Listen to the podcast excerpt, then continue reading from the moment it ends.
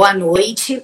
Estamos aqui mais uma vez reunidos na segunda-feira, dando continuidade ao projeto Renascer, Diga Não às Drogas, que foram essas quatro palestras de conscientização, né, justamente para o, o, o não uso das drogas.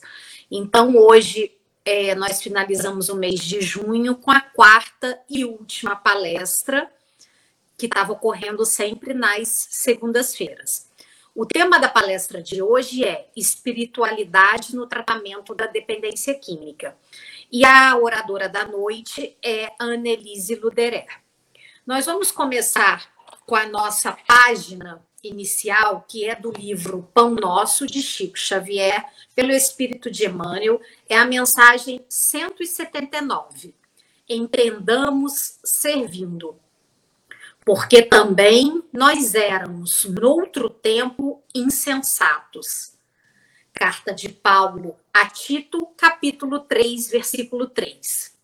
O martelo realmente colabora nos primores da estatuária, mas não pode golpear a pedra indiscriminadamente. O remédio amargo estabelece a cura do corpo enfermo, no entanto, reclama ciência na dosagem. Nem mais, nem menos. Na sementeira da verdade, igualmente é indispensável não nos desfaçamos em movimento impensado na Terra, não respiramos num domicílio de anjos. Somos milhões de criaturas no labirinto de débitos clamorosos do passado, suspirando pela desejada equação. Quem ensina com sinceridade, naturalmente aprendeu as lições, atravessando obstáculos duros. Claro que a tolerância excessiva resulta em ausência de defesa justa. Entretanto, é inegável que para educarmos a outrem, necessitamos de imenso cabedal de paciência e entendimento. Paulo, incisivo e enérgico, não desconhecia semelhante realidade.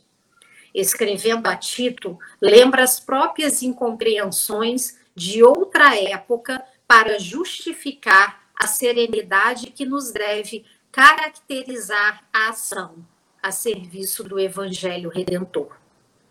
Jamais atingiremos nossos objetivos torturando chagas, indicando cicatrizes, comentando defeitos ou atirando espinhos à face alheia compreensão e respeito devem preceder-nos a tarefa em qualquer parte. Recordemos nós mesmos na passagem pelos círculos mais baixos e estendamos braços fraternos aos nossos irmãos que se debatem nas sombras. Se te encontrou interessado no serviço do Cristo, lembra-te de que ele não funcionou em promotoria de acusação, e sim na tribuna do sacrifício até a cruz, na condição de advogado do mundo inteiro. Então, que nós possamos, dessa mensagem de hoje, refletir principalmente sobre essas duas palavras, compreensão e respeito. Então, meus irmãos, vamos agora aquietar nosso coração, nossa mente, entrando no clima de estudo, de reflexão, de aprendizado e agradecendo pela oportunidade de estarmos aqui, agradecendo pelo dia que já se finda, onde nós iremos repousar e pedindo proteção para nossa irmã que irá fazer a palestra de conscientização na noite de hoje e pedindo proteção, em especial na oração de hoje, a todos os doentes, sejam eles do corpo, sejam eles do corpo físico e da alma, que eles sejam agora amparados por todos os amigos espirituais, de acordo com o merecimento de cada um. Assim, agradecidos mais uma vez, te pedimos a permissão para mais uma palestra a última palestra né, desse mês de junho, desse projeto Renascer, que é Diga Não às Drogas. Que assim seja, graças a Deus. Anelise, boa noite e uma boa palestra para você. Boa noite, boa noite a todos. É, foi me solicitado fazer uma palestra falando sobre a espiritualidade no, no tratamento né, do paciente, o dependente químico. Então, a primeira coisa importante é a gente avaliar o que seria mesmo espiritualidade, porque existe uma, uma confusão muito grande e muita gente acha que quando fala espiritualidade, a gente está falando de religião, a gente está falando, sei lá, de catolicismo e outras coisas assim. E não é verdade. Então, eu peguei na, na Wikipedia a, a definição de espiritualidade para a gente saber exatamente do que, que nós estamos falando. A espiritualidade seria a propensão humana a buscar significado para a vida por meios que transcendem o tangível, à procura de um sentido de conexão com algo maior que si próprio. E pode não estar ligada a uma vivência religiosa. Então, é aquela tendência que muitos têm, é, é uma coisa inerente ao homem mesmo, de buscar alguma coisa além, né? alguma coisa fora do corpo, fora da, do entendimento da matéria. Né?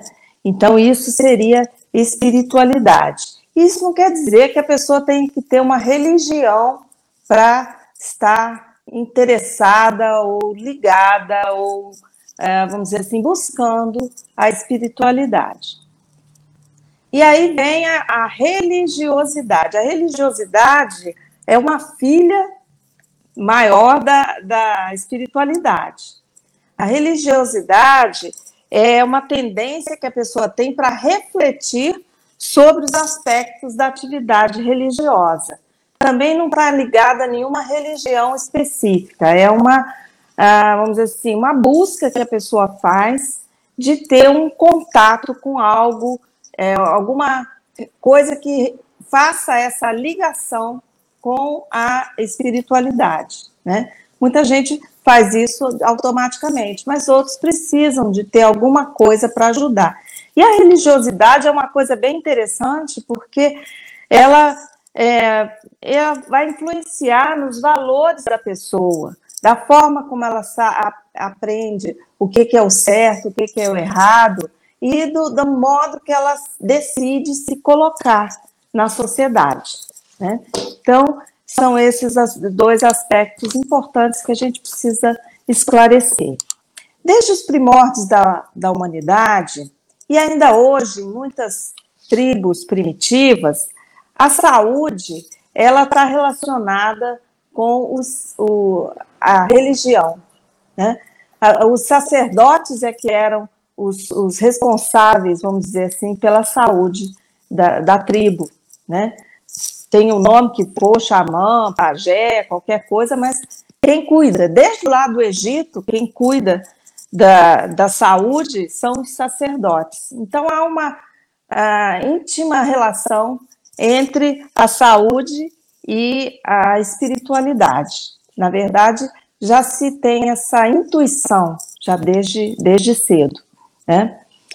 Bom, mas isso é um instinto que se tem, essa busca por algo maior, né, algo fora de nós, e a confiança em quem consegue fazer essa, essa ligação, né, esse intercâmbio. Bom, é, é importante que a gente tenha essa consciência de que existe uma força maior que nos ajuda, que nos uh, ampara, e isso, essa força a gente pode buscar nos momentos difíceis. Por isso a importância da espiritualidade.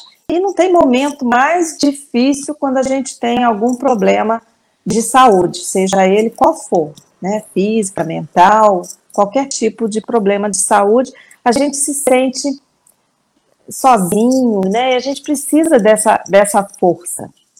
Mas acontece que durante muitos e muitos séculos, houve assim uma, um certo afastamento das pessoas da espiritualidade. Não pela espiritualidade em si, mas porque a espiritualidade era, era confundida com religião, com religiosidade. E aí, é, durante muitos séculos, a figura de Deus foi usada de uma forma bem negativa, né? com punições, com regras rígidas.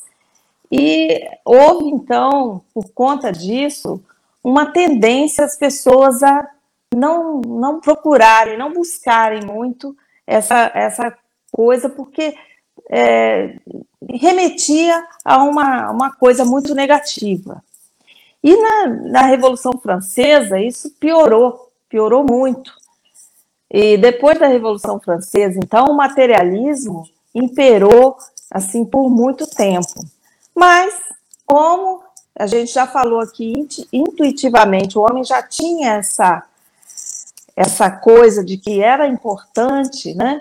No final do, do século, depois da, da Revolução Francesa, houve assim um retorno, uma busca é, através de pesquisas, né, através de, de não só da ciência, mas da filosofia, houve uma, um retorno, vamos dizer assim, à busca pela espiritualidade.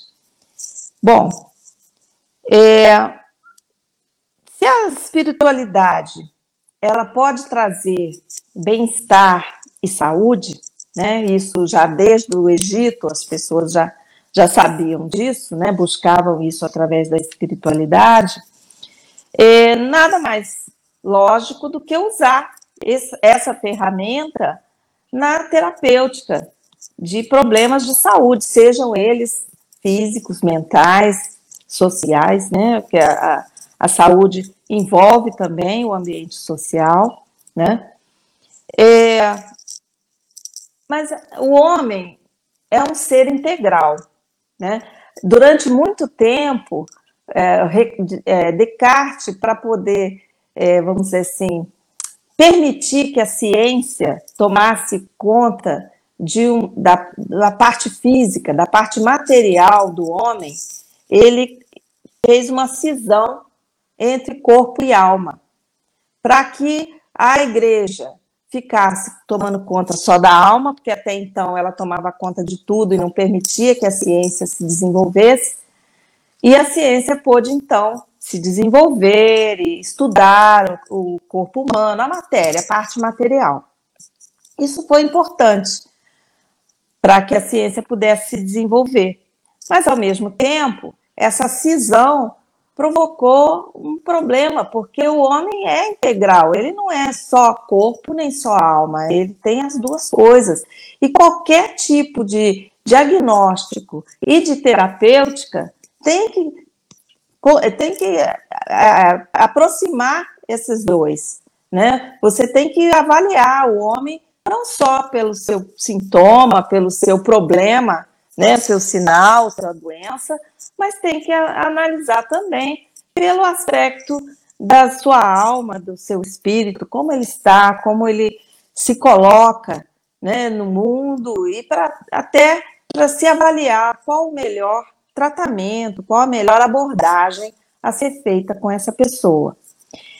Então, a gente vai começar a falar um pouquinho sobre quais os benefícios que a abordagem espiritual pode trazer quando a gente está lidando com um paciente. E aí, eu né, peço permissão, não vou falar especificamente da, da dependência química, porque é um problema como qualquer outro de saúde. Né? Então, é, isso vale para qualquer tipo de problema de saúde.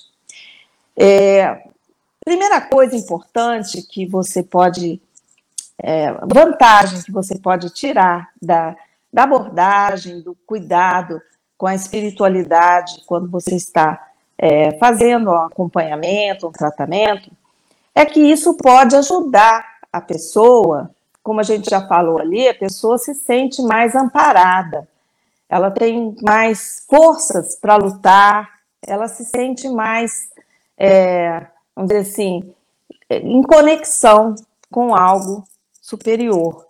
E isso ajuda muito, muito no tratamento, porque nós sabemos que é, ninguém trata ninguém, ninguém cura ninguém. Né?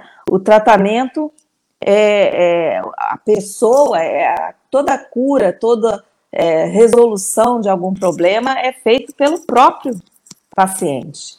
Né? E ele precisa participar e ter que estimular, ser estimulado a fazer a sua parte durante o tratamento para que tenha um bom resultado. Né? Então, essa primeira coisa importante é isso, é ajudar a pessoa a se sentir pertencente, né? É, filho de Deus ou, ou é, amparado por uma força maior, dependendo da, da forma que a pessoa vê a espiritualidade. A outra coisa muito importante da, da abordagem da espiritualidade durante a terapia é a melhoria da relação do terapeuta com o paciente. É, nós vivemos um, um, momento muito estranho em relação a, a, a tratamento, a médico, e, enfim, porque é, nós vivemos um momento em que a, relação médico-paciente ela é, ela é gerida pelo Código de Defesa do Consumidor. Isso é uma coisa assim, não dá para entender, né? Como se a saúde fosse uma mercadoria, né? Que o, o terapeuta e o médico está vendendo, né? E a pessoa está comprando aquilo. Isso distorce totalmente, não só a relação médico-paciente, mas o entendimento do paciente do seu papel no seu tratamento, na sua recuperação. Né? Ele acha que alguém vai entregar para ele né, um, um, uma fórmula mágica que vai resolver os problemas né, de saúde da pessoa. E não é assim. Né? A pessoa tem que ser envolvida. Ela não é um, um carro que você leva na oficina e deixa lá para ser, né, fazer revisão, fazer avaliação e depois volta prontinho, arrumadinho para você voltar para casa com ele. Isso não existe, né? Mas esse tipo de, de, de é, não sei a palavra certa, seria é, essa forma de encarar né, a relação médico-paciente como defesa do consumidor traz essa, essa situação. E quando o médico ou o terapeuta vai abordar essa parte espiritual, você tem um, um contato mais, mais íntimo, vamos colocar assim, com a, a pessoa. E isso aproxima, isso facilita muito o tratamento, facilita a, a, a, a, crença do paciente naquele tratamento, naquela medicação ou naquela abordagem. Então é muito interessante isso. Outra coisa também é a inserção da pessoa em algum grupo, Se, seja o tratamento feito em, em grupo, seja a pessoa procurando uma comunidade para se manifestar da parte espiritual. Porque normalmente, e principalmente no caso do dependente químico, a família costuma se afastar. E a pessoa se sente muito só. E se ela estiver pertencendo a um grupo, né, ela tem essa mais essa força também para seguir adiante, enfrentar os problemas e vencer. Né? Então é importante também essa questão de pertencimento da pessoa. É, e já tem vários trabalhos científicos mostrando que as pessoas que têm algum contato com a espiritualidade e também com a religiosidade, elas têm um padrão de vida, um, um, uma escolha de vida mais saudável. As pessoas tendem a fazer atividades físicas, existem trabalhos mostrando isso. Elas tendem a se alimentar melhor, evitar abusos, né? Se optam por é, usar o álcool, usam com parcimônia, com cuidado, Mas é, isso acontece e por isso a abordagem da espiritualidade e a, a, a, o incentivo do paciente buscar esse tipo de ajuda, de reforço, é muito importante no tratamento, nos resultados do tratamento. Mas aí a gente pode dizer assim, mas será que a, a, você abordar, você tratar a espiritualidade vai ser sempre benéfico para o paciente? Será? Nem sempre. Às vezes, dependendo da crença que o paciente tem, ele pode entrar num esquema de culpa, de vergonha, de não pertencimento, e isso pode afastar o paciente da, do, tra, do tratamento. Né? Então, isso é uma coisa que pode acontecer. Não é o mais frequente, mas é uma coisa que a gente não pode deixar de, de esperar, em algum momento pode acontecer sim, o afastamento do paciente. E aí, claro que eu preciso falar alguma coisa sobre a terapêutica espírita, né? Uma vez que nós estamos numa live espírita. É, a terapêutica espírita é de uma ajuda fundamental. É, nós temos a oração. A oração, o que, que faz? É a ligação com Deus, né? A ligação com essa força maior. É a busca dessa força maior. Então, é fundamental que a gente é, oriente e, e inspire a pessoa a buscar forças, principalmente no momento mais complicado, na oração.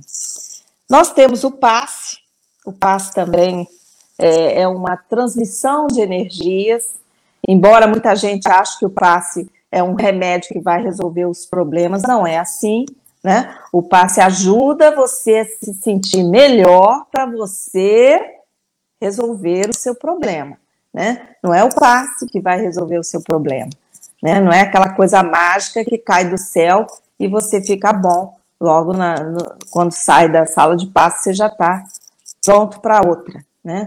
Não é assim. E a gente já orienta as pessoas que mantenham uma vibração boa depois que tomam passe, mantenham leituras é, educativas ou coisas pelo menos leves, né? Não fica vendo coisa ruim, notícia ruim, conversas, ambientes, porque você vai perder toda aquela energia que você ganhou lá do, na sala do passe. Então é importante você se preparar, não só para entrar na sala do passe, porque se você entrar também com a cabeça a mil, pensando um monte de bobagem, você também não vai conseguir ser receptivo para o que a espiritualidade quer te, te passar. Né? Não basta isso aí, não basta você pensar que vai receber, você tem que buscar, né? Buscai e achareis, né? Jesus falava assim. É, a água fluidificada é um passe por dentro, né? A gente costuma, a gente pode fluidificar, não é só no centro, depois do passe que a gente tem a água fluidificada, não. Em casa, depois de uma oração, você coloca o seu copinho, a sua garrafinha de água e você vai tomando durante a semana. É, eu estava falando então da água fluidificada, que é o passo por dentro, e que também ajuda, e você pode fazer isso em casa, não tem que ter alguém fazer para você. Você faz uma oração e a, a espiritualidade vai fluidificar aquela água, dentro da sua necessidade, do seu merecimento. Tem a evangelho-terapia, que é fundamental também para que você possa refletir, para que você possa é, se espelhar nas palavras de Jesus, buscar é, praticar aquilo que Jesus ensinou e que com certeza vai te trazer mais energia, mais saúde, mais bem-estar, né? Desde que você se, se comprometa não só a ler, né, e passar por aquilo é, como se fosse um, um dever de casa que você está fazendo, mas buscar através da reflexão sobre aquilo que você leu e avaliar o que você pode fazer de prática da evangeliterapia, porque isso é importante. E tem também, temos também a desobsessão, que é um tratamento também da, espiritual.